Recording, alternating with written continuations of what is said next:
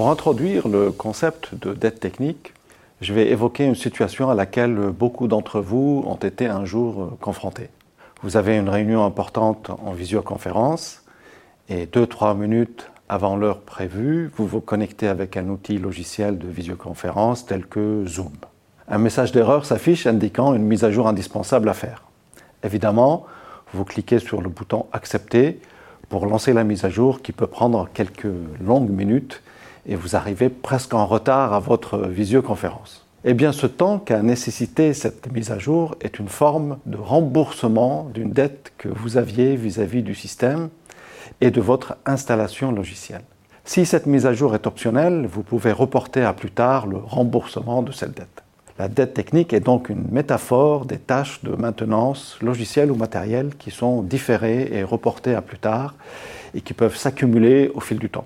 Pour mieux illustrer la problématique sous-jacente, on va imaginer une situation un peu plus rocambolesque dans l'exemple que j'ai évoqué. Imaginez que la mise à jour du logiciel de visioconférence requiert à son tour la mise à jour d'une certaine librairie graphique et que cette mise à jour exige de nouveau la mise à jour d'un composant logiciel qui pilote la caméra de votre ordinateur, la webcam. Dans ce cas, la dette technique devient exorbitante et il n'est même pas sûr que vous ou votre système pouvez la rembourser.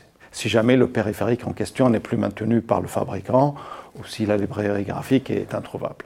La problématique de la dette technique se pose de façon aiguë pour les infrastructures techniques du système d'information des organisations, en particulier lorsqu'elles sont de grande taille et qu'elles se sont développées au fil des années en évoluant souvent de manière hétérogène.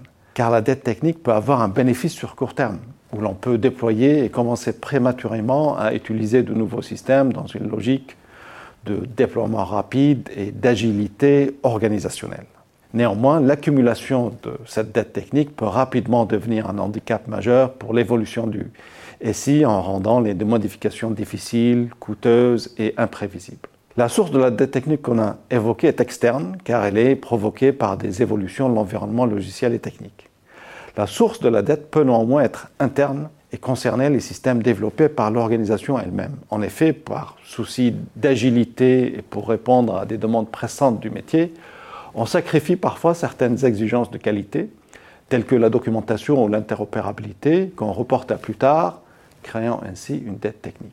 Pour le manager ou le directeur du SI, il est indispensable donc de gérer cette dette technique. Des méthodes existent. Elles s'appuient souvent sur une cartographie détaillée de l'infrastructure logicielle et matérielle du SI, combinée à une analyse minutieuse des dépendances, des coûts de mise à jour, ainsi qu'une veille permanente sur les évolutions de l'environnement technique et réglementaire du système d'information.